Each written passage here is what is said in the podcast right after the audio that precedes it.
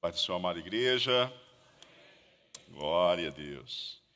Que bom poder estar aqui com os irmãos para juntos cultuarmos ao Senhor e aprendermos em Sua Santa Palavra. Chegamos agora quase sete horas e já viemos direto para cultuar com os irmãos. O presbítero Miquel foi nos buscar ali no aeroporto para estar aqui com os irmãos. E foi um tempo bem especial ali, no Amapá, na Escola Bíblica de Obreiros. O pastor Luz França, que esteve conosco também no centenário, mandou um abraço para toda a igreja do Senhor Jesus. Amém? Quero convidar a amada igreja a abrir em Lucas capítulo 14.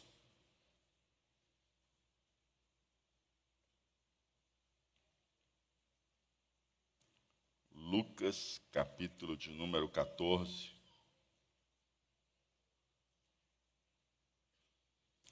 Vamos caminhar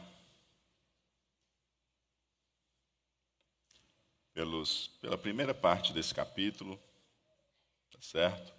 Vamos seguir, se Deus assim permitir, até o verso 14. Senhor, é bom estar junto, ó Pai, nessa noite, em Tua presença. Agradecemos a Ti pela oportunidade que Tu nos dá de poder, Senhor Deus, servir a Ti, de Te adorar e de nos reunirmos para aprendermos em Tua santa, fiel e poderosa palavra. Rogamos a Ti, Senhor, que o Senhor venha falar aos nossos corações, ministrar a nossa vida que sejamos inspirados, instruídos, edificados, ó Pai, encorajados em tua palavra. Fala conosco, ensina-nos, ó Pai, por tua graça e misericórdia. É assim que te oramos e pedimos, em o nome de Jesus Cristo. Amém e amém. Amém, amados? Vocês não podem estar cansados que nem eu, não, tá?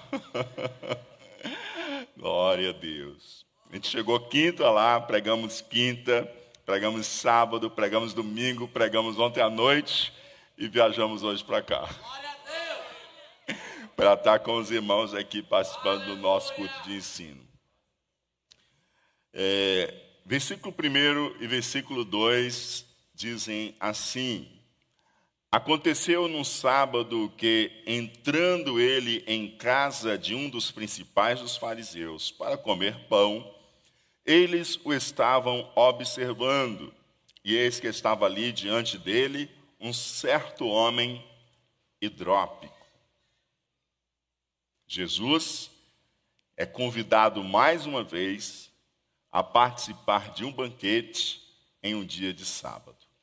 Mais uma vez, Lucas registra o episódio, um episódio na vida de Jesus que acontece em um sábado. A gente já viu isso acontecer já duas outras vezes anteriormente.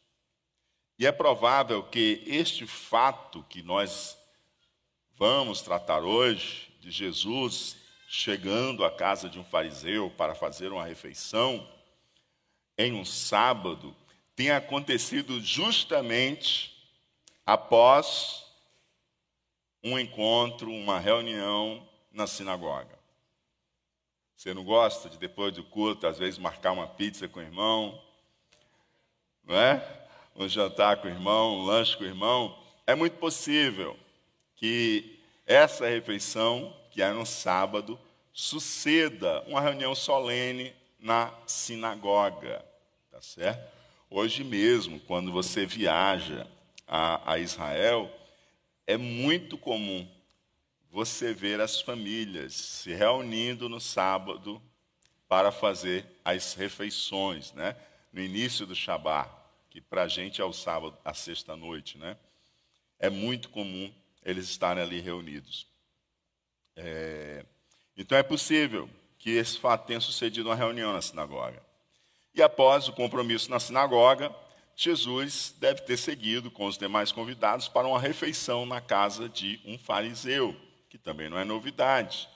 Já vimos Jesus noutras oportunidades na casa de um fariseu. E nesse caso específico, não era apenas um fariseu, mas era um dos principais dos fariseus. Isso muda um pouquinho. Essa qualificação, um dos principais dos fariseus, mostra que esse é um fariseu que tem uma certa preeminência, que tem uma certa liderança, que tem um certo, uma certa posição de prestígio dentre os demais fariseus. Né? Era uma pessoa importante. Talvez pudesse compor, por exemplo, o sinédrio, né? ou ocupasse outro, outra função, outro cargo muito relevante entre os fariseus. O que é certo é que ele exercia algum tipo de liderança, certo? E que ele tinha algum lugar de preeminência entre os fariseus.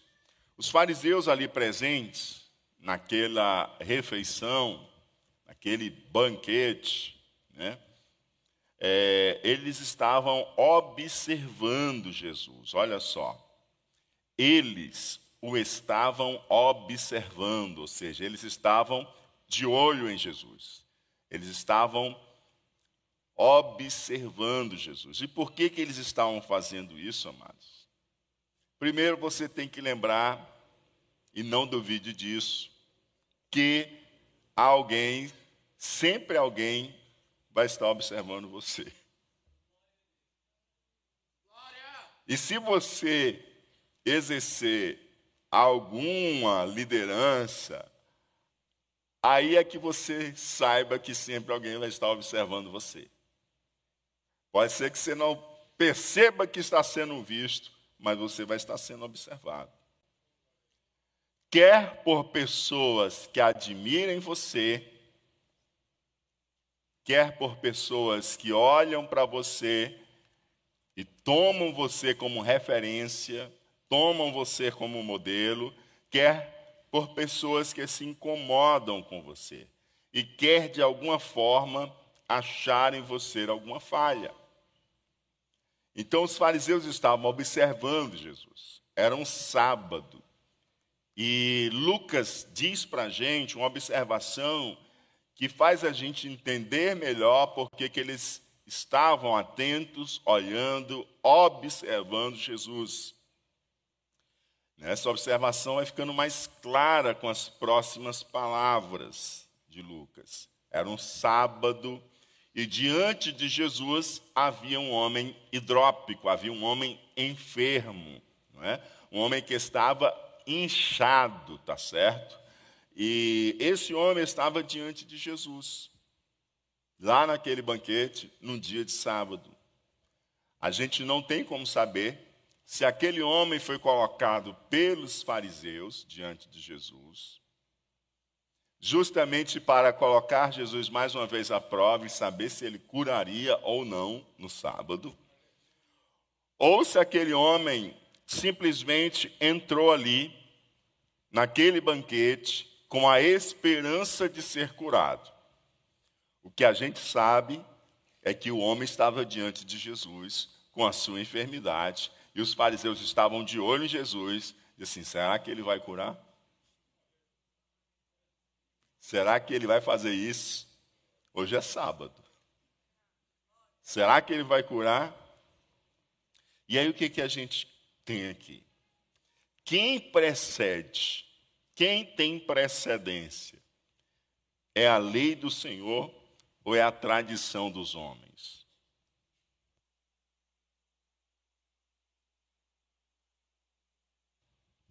Quem tem precedência?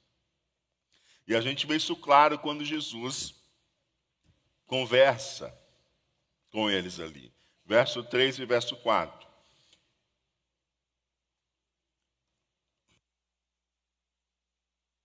Opa. E Jesus, tomando a palavra, falou aos doutores da lei e aos fariseus, dizendo: É lícito curar no sábado? Eles, porém, calaram-se e tomando-o, Jesus tomando-o, Jesus tomando o enfermo, o curou e despediu. Jesus com aquele enfermo diante dele, toma a palavra e fala aos fariseus e aos intérpretes da lei, aos doutores da lei. Né? Faz uma pergunta muito simples para eles: é lícito curar no sábado?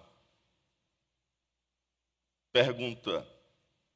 Perguntar se é lícito curar no sábado é o mesmo que perguntar: na lei do Senhor há algo que proíba curar no sábado?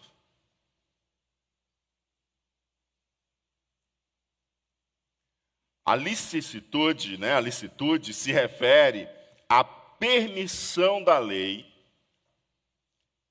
se a cura no sábado viola ou não viola a lei de Deus.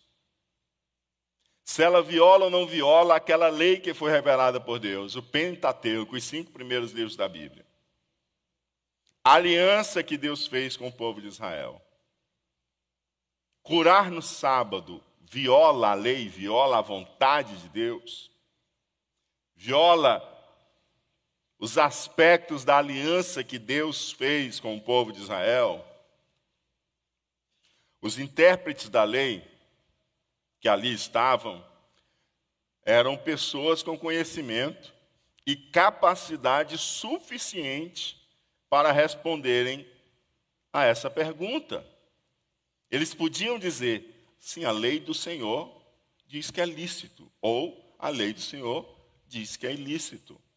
Curar no sábado violará a lei do Senhor, ou dizer, não, curar no sábado não violará a lei do Senhor. É lícito curar a lei do Senhor. Eles poderiam responder. Eles tinham qualificação para isso. Eles conheciam o Pentateuco, eles conheciam a lei do Senhor. Não eram pessoas sem conhecimento de forma alguma. E eles tinham ciência que na lei de Deus não havia nada que proibisse curar no sábado. Não havia nada. No entanto, na tradição interpretativa deles, havia uma oposição a que se curasse no sábado. Perceba só. Jesus não está perguntando sobre a tradição deles. Jesus pergunta a eles se é lícito curar no sábado. Lícito aí tem a ver se curar no sábado estar de acordo com a lei e a vontade de Deus revelada em Sua palavra. E aí a pergunta coloca eles diante da seguinte questão: o que que tem precedência? É a lei de Deus ou é a tradição dos homens? Quem tem precedência? É a lei de Deus ou é a tradição dos homens? E o que, que eles fazem? Eles não respondem, eles ficam calados, eles calaram-se. E eles calaram-se não é porque eles não tinham resposta, é porque a resposta era desfavorável ao que eles queriam. Eles sabiam que isso tinha mais a ver com a construção da tradição deles do que com a própria lei revelada por Deus. Eles não tinham o que responder a Jesus. Eles fizeram silêncio. Eles não responderam. Eles estavam observando Jesus para ver que o Senhor ia fazer.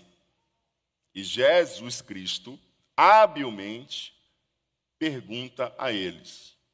Eles não respondem, eles ficam em silêncio. Então Jesus toma o hidrópico que está na frente dele, o homem enfermo. Jesus o cura e Jesus o despede. Pode ir avante, você está curado. E isso era um sábado. Eles não tinham como responder que era ilícito. Então, quem que precede?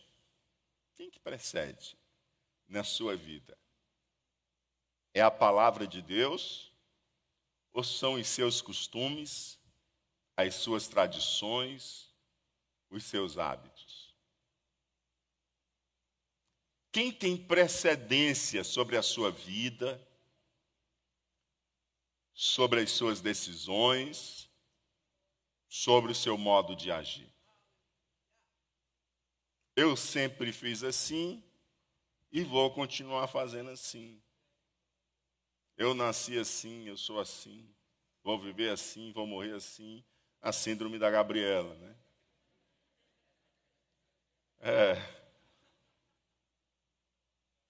Quando se faz isso, você está deixando a palavra de Deus para trás e você está dando preeminência, precedência, prioridade, maior prestígio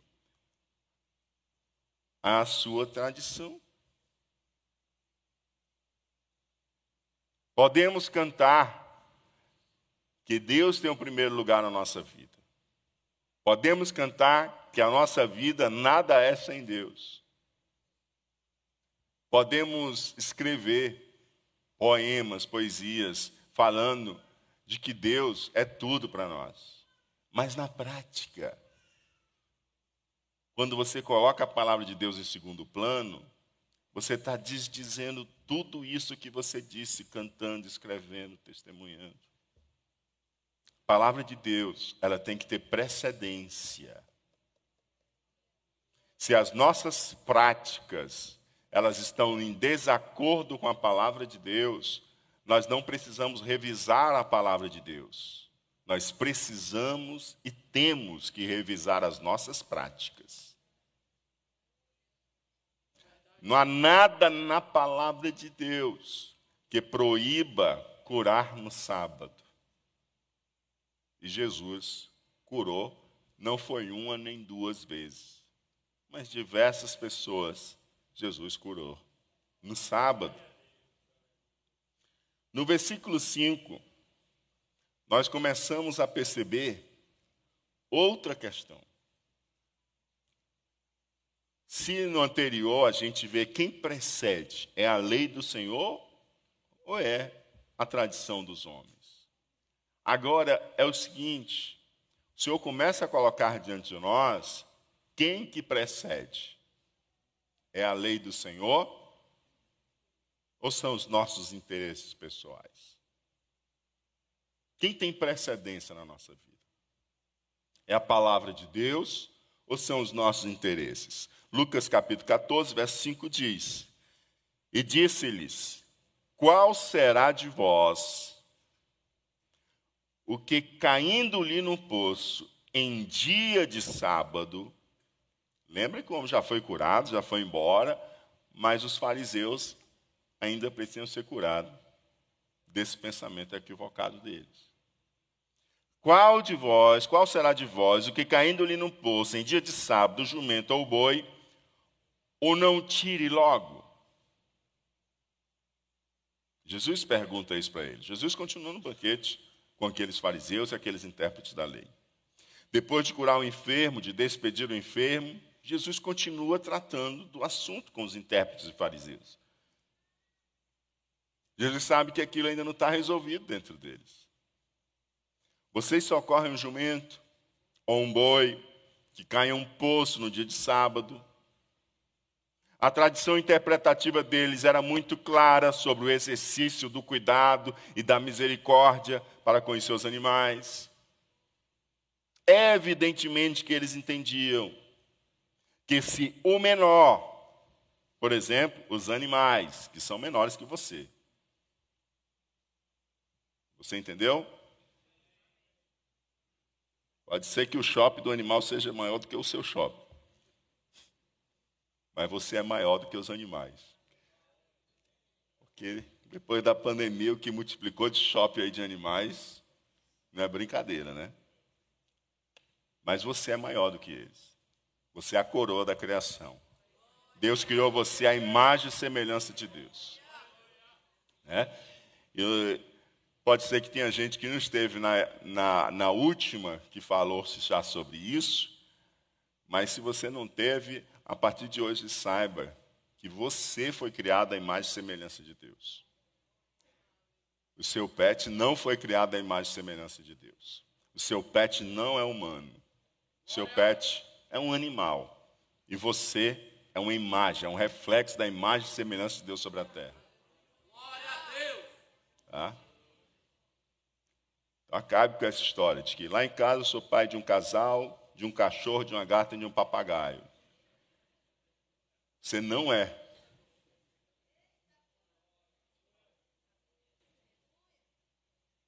Você não é. Cada coisa no seu lugar. Você está entendendo?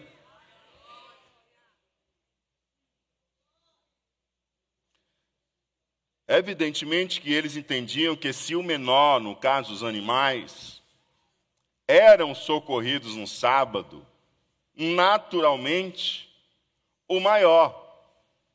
Ou seja, as pessoas, elas também devem ser ajudadas no sábado. Isso é um princípio muito tranquilo de interpretação.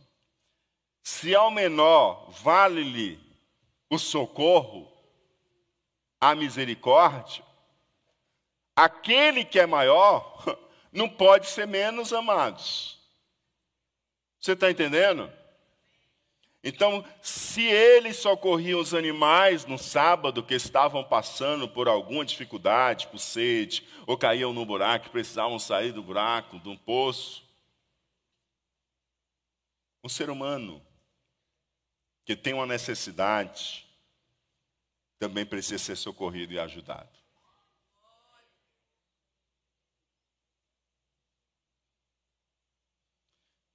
Mas o que, que isso mostra para a gente? Eles cuidarem dos animais e não cuidarem das pessoas. Parece os dias de hoje, né? Claro que eles tinham interesses pessoais. Eles tinham o quê? Pessoais e até mesmo econômicos ao buscar preservar e socorrer os seus animais. Você está entendendo? Eles tinham interesse, assim como muitos. O interesse no pet é por uma simples razão: é porque são egoístas.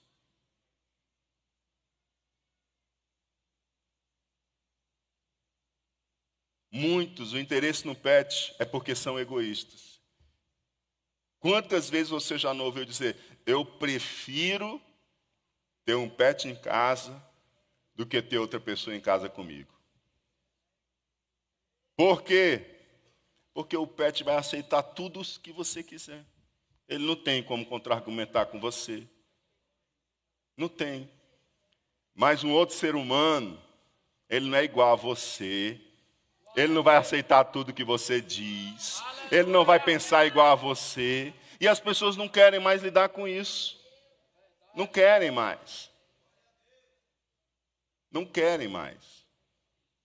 Então, o que, está em jogo aqui é porque cuidar dos animais era lidar com os interesses próprios deles e os interesses econômicos deles. Jesus também não está dizendo aqui que alguém não podia ter animal. Não tem nada a ver com isso. Você quer ter seu pet, tenha seu pet. Mas dê a ele o lugar que lhe é devido. Você está entendendo?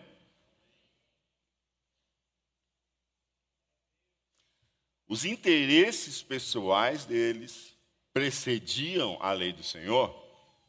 A interpretação que ele construía, a tradição deles da lei, era uma interpretação para entender para atender os seus interesses próprios.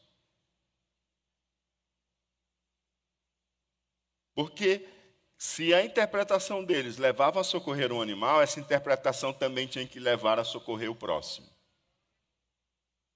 Se essa interpretação não estava levando a socorrer o próximo, essa era uma interpretação viciada pelos interesses próprios, pessoais, e não pelo interesse da revelação de Deus, interesse do próprio Deus. E é verdade que em nossos dias há pessoas também que dão precedência aos seus próprios interesses e colocam em segundo plano o serviço e o culto a Deus. há pessoas que ir para a igreja é quando der tempo. E que se envolver para servir, disse assim, não, não, não vou me envolver para servir nisso, não. Eu tenho mais coisas para fazer. E você acha que quem serve não tem coisas para fazer? Você acha que Jesus, o Cristo, não tinha coisas para fazer?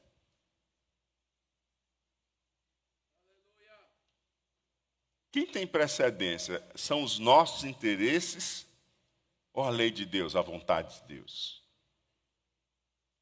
A gente precisa se perguntar isso, porque de vez em quando o nosso coração quer pender para os nossos interesses, quer pender para as nossas tradições, e a gente tem que ter como precedência a palavra de Deus, a vontade de Deus, o querer de Deus. Porque ter a palavra de Deus como precedência é ter Deus como precedência.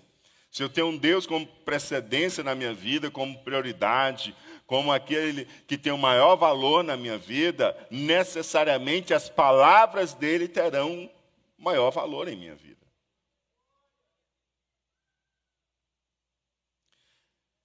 Pela lei, eles deviam zelar pelo bem-estar das pessoas e dos animais, independente se era sábado ou outro dia da semana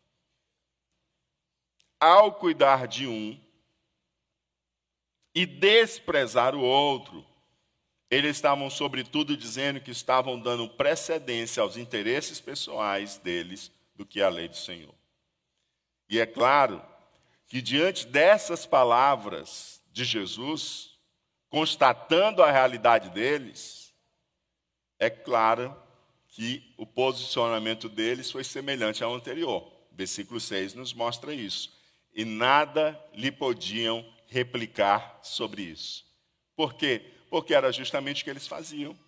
Como é que eles iam replicar a respeito disso? Eles não tinham como, eles tinham que simplesmente silenciar, baixar a cabeça e dizer o pior que é desse jeito mesmo. Jesus já fez alguma vez isso com você? Ele lhe repreende com essas perguntas, que Jesus vai fazer cada pergunta. E a única coisa que você faz é recolher-se, baixar a cabeça e dizer: Senhor, me ajuda. Eles não puderam replicar diante dessas palavras do Senhor. Aquelas palavras constatavam a realidade. E aí, Jesus, no verso 7 ao 10, ele vai trazer uma mensagem aos convidados, às pessoas que estão ali disse aos convidados uma parábola. E disse aos convidados uma parábola, reparando como escolhiam os primeiros assentos, dizendo-lhes: Quando por alguém fores convidado às bodas, não te assentes no primeiro lugar, para que não aconteça que esteja convidado outro mais digno do que tu e vindo o que te convidou a ti e a ele, te diga: dar o lugar a este. E então, com vergonha, tenhas de tomar o derradeiro lugar. Mas quando fores convidado, vai e assenta-te no derradeiro lugar, para que quando vier o que te convidou, te diga: amigo, assenta-te mais para cima, então terás honra diante de dos que estiverem contigo à mesa. Aleluia. Eles observaram Jesus, mas Jesus também observou eles. Você está entendendo? Eles observaram Jesus, mas Jesus também observou eles. Eles queriam saber o que Jesus ia fazer, mas Jesus já estava vendo o que eles estavam fazendo. Jesus sempre está na frente, amados. Diga assim: Jesus sempre está na frente. Ele sempre está na frente, amado. Quando você pensa, ele já está vindo. Oh, aleluia. Jesus observou, queridos, que aqueles homens que foram convidados, aquelas pessoas que foram convidadas a participar daquele banquete, eles estavam disputando os primeiros lugares, os lugares de honra.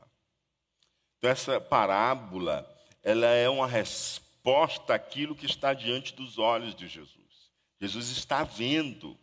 E ele aproveita aquela ocasião para instruir aqueles homens. Ele estava vendo o que estava acontecendo naquele banquete oferecido pelo, por aquele fariseu. As pessoas disputando um lugar de honra. Você já viu isso acontecer em algum lugar? Hã? O banquete, ó. O banquete estava lá formado.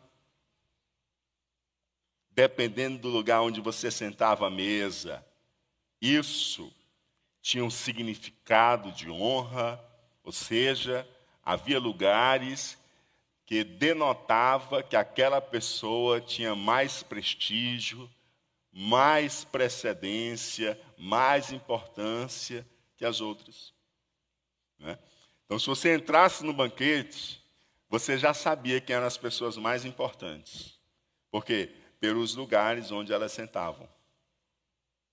Você lembra que, por exemplo, se a gente voltar alguns anos atrás,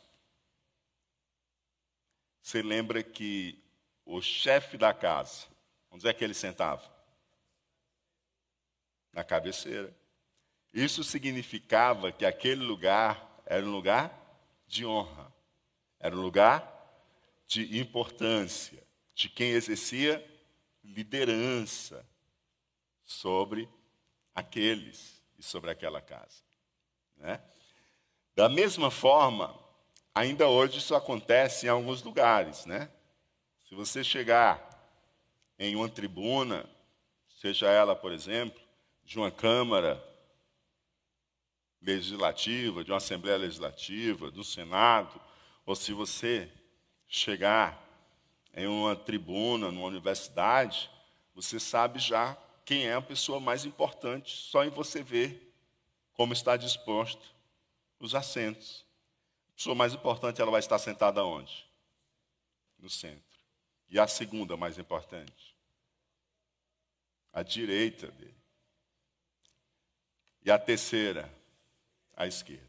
E assim vai sucessivamente. Não é? Da mesma forma, que entrava no banquete já conseguia identificar quem era o mais importante. Ele estava na posição central. E o restante vinham por um lado e vinha por o outro daquele banquete. Quando eles chegaram, eles quiseram disputar os lugares de mais honra, os mais próximos daquele que era mais importante naquele banquete. E Jesus viu que eles estavam disputando os melhores lugares. Os lugares reservados aos de maior importância.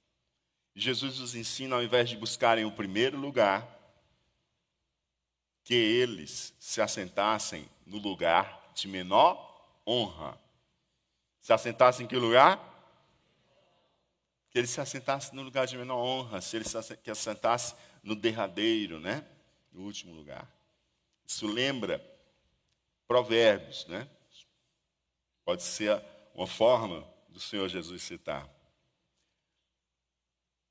Provérbios 25, 6 e 7. Não te glories na presença do rei, nem te ponhas no lugar dos grandes, porque melhor é que te digam: sobe para aqui, do que seres humilhado diante do príncipe a quem já os teus olhos viram. A honra, queridos, não se toma. A honra a honra não se toma, queridos. A honra ela é dada, a honra ela é recebida.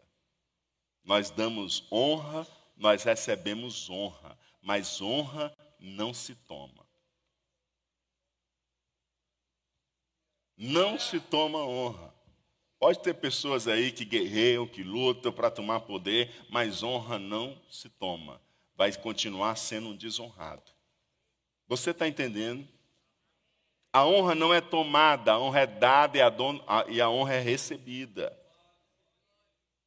Porque a humildade precede a honra. Quem precede a honra? A humildade. E isso fica bem explicitado na conclusão de Jesus. No versículo 11: Porquanto qualquer que a si mesmo se exaltar, será o quê? Humilhado. E aquele que a si mesmo se humilhar será exaltado. Olha o que Jesus conclui depois de contar essa parábola. Ele diz o seguinte: ó, aquele que se exaltar vai ser humilhado, e aquele que se humilhar será exaltado. Mas o que, que o mundo diz para a gente? O que, que o mundo diz para a gente? É justamente o contrário, não? O mundo diz para você se impor.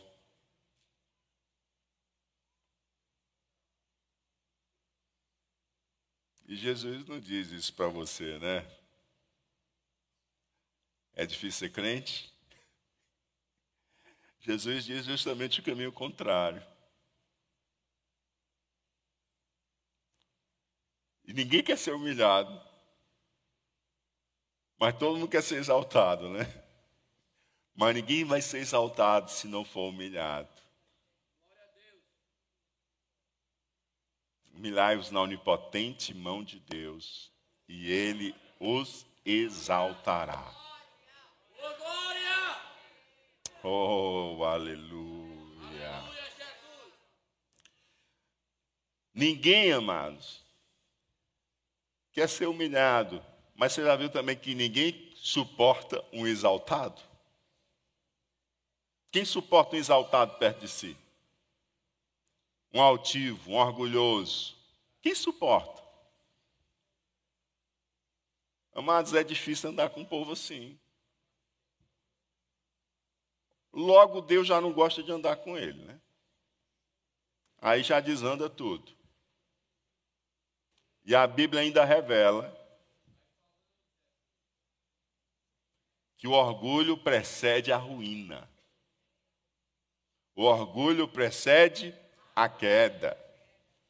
Nos dizeres populares, nossa, entrou de salto alto, levou de goleada. É ou não é?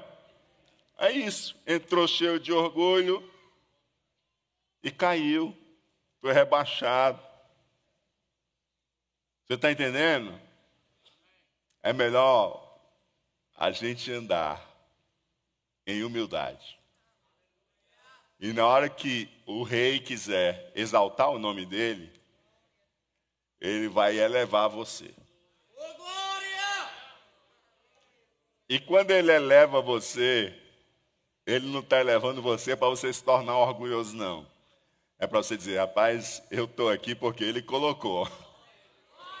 Porque era para estar bem ali, lá embaixo. Era para eu estar lá no derradeiro mas eu estou aqui nesse lugar de honra que o Senhor me levantou, porque foi a mão de Deus que me ergueu. Aleluia. É como o dono do banquete, amados. Aquele que se julga o convidado mais importante, já vai lá sentar à direita dele ele pega e diz: Não, filho, volte lá para aquele lá, ó, que aqui já tem outro convidado para sentar aqui. Aí ele pega o que está lá no final, diz assim: Ei, você, não, você é para sentar aqui do meu lado. Quem foi que colocou ele do lado? Quem colocou ele do lado foi o Senhor da mesa, foi o Senhor do banquete. Você está percebendo que ele sabe que ele está ali, não é porque ele se achou, ele se avaliou digno, ele sabe que ele nem se considerou digno para ali. Ele sabe que ele foi alçado.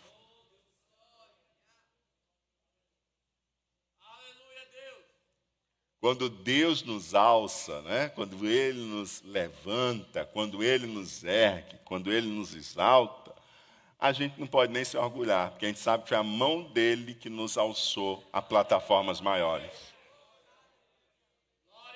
Aleluia. Diga comigo, a humildade precede a honra. Mas você sabe que Jesus, ele tem mensagem para todo mundo, né? Ele não deixa ninguém sem mensagem. Como ele já entregou o recado, os convidados, está faltando alguém receber o recado, não está não? Quem é que está faltando receber o recado? O anfitrião, né? Olha aqui no versículo 12. E dizia também ao que eu tinha convidado. Teve mensagem para os convidados, mas teve mensagem também para o anfitrião da festa. Quando deres um jantar ou uma ceia, não chames os teus amigos, nem os teus irmãos, nem os teus parentes, nem vizinhos ricos, para que não suceda que também eles te tornem a convidar e te seja isso recompensado. Versos 13 e 14. Mas quando fizeres convite, chama os pobres, aleijados, mancos e cegos, e serás bem-aventurado, porque eles não têm com que tu recompensar, mas recompensado serás na ressurreição dos justos. Glória a Deus. O Senhor olhou assim, estava só os pares. Estava só os pares do fariseu, só gente importante.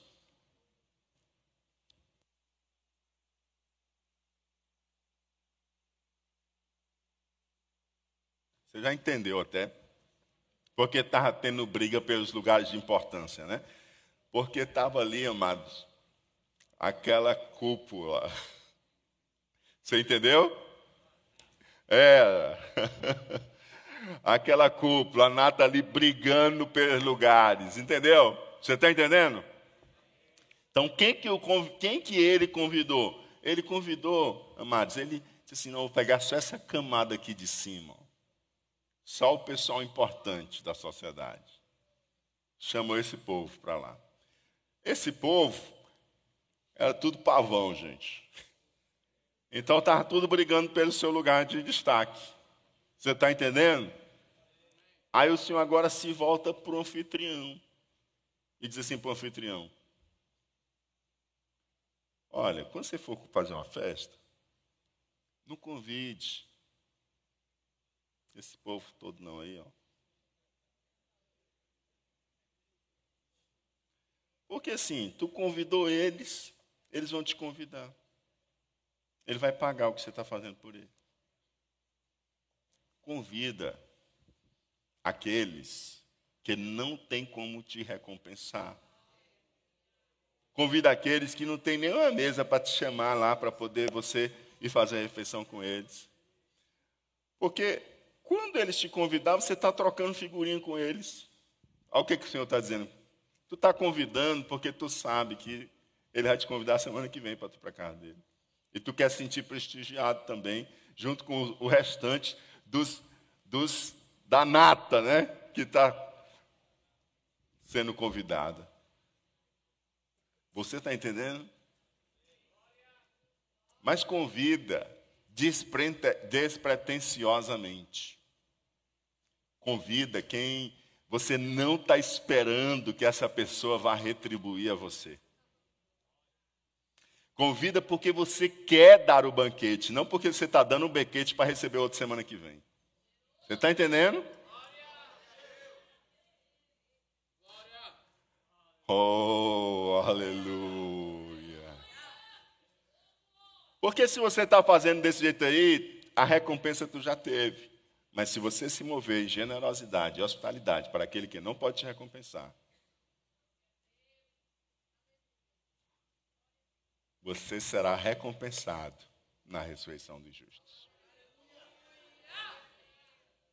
Grande lição para a gente.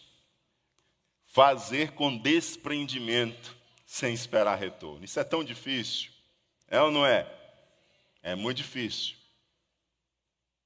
É muito difícil. Mas o Senhor nos chama a fazer assim. Amém? Então o Senhor mostra para nós que a lei do Senhor deve ter precedência sobre as nossas tradições. Que a lei do Senhor, entenda a lei do Senhor como a palavra de Deus. Que a lei do Senhor, né, trazendo para os nossos dias, que a lei do Senhor tem, deve ter precedência sobre os nossos próprios interesses, sejam eles quais forem. Que a humildade deve ter precedência. Eu devo ter precedência pelo derradeiro lugar e não pelo primeiro lugar. Amém? Você sabia que a minha vida toda é, eu tive um desejo de dedicar-me integralmente na obra. Só que eu nunca queria ser o pastor principal, pastor presidente. Eu sempre queria ser um assistente do pastor. Deus faz como Ele quer. Deus faz como Ele quer. E aí, queridos, ele mostra para a gente que devemos dar precedência aos lugares humildes e deixar que ele nos alce para os lugares mais nobres, mais de mais prestígio, se ele quiser. Amém? E também ele nos diz para darmos precedência a quem não nos pode recompensar. Esse trecho da palavra de Deus nos ensina muito sobre a que e a quem dá precedência. Que Deus nos abençoe e nos ajude a fazer isso que honra a Ele. Amém? Glória a Deus. Glória a Deus.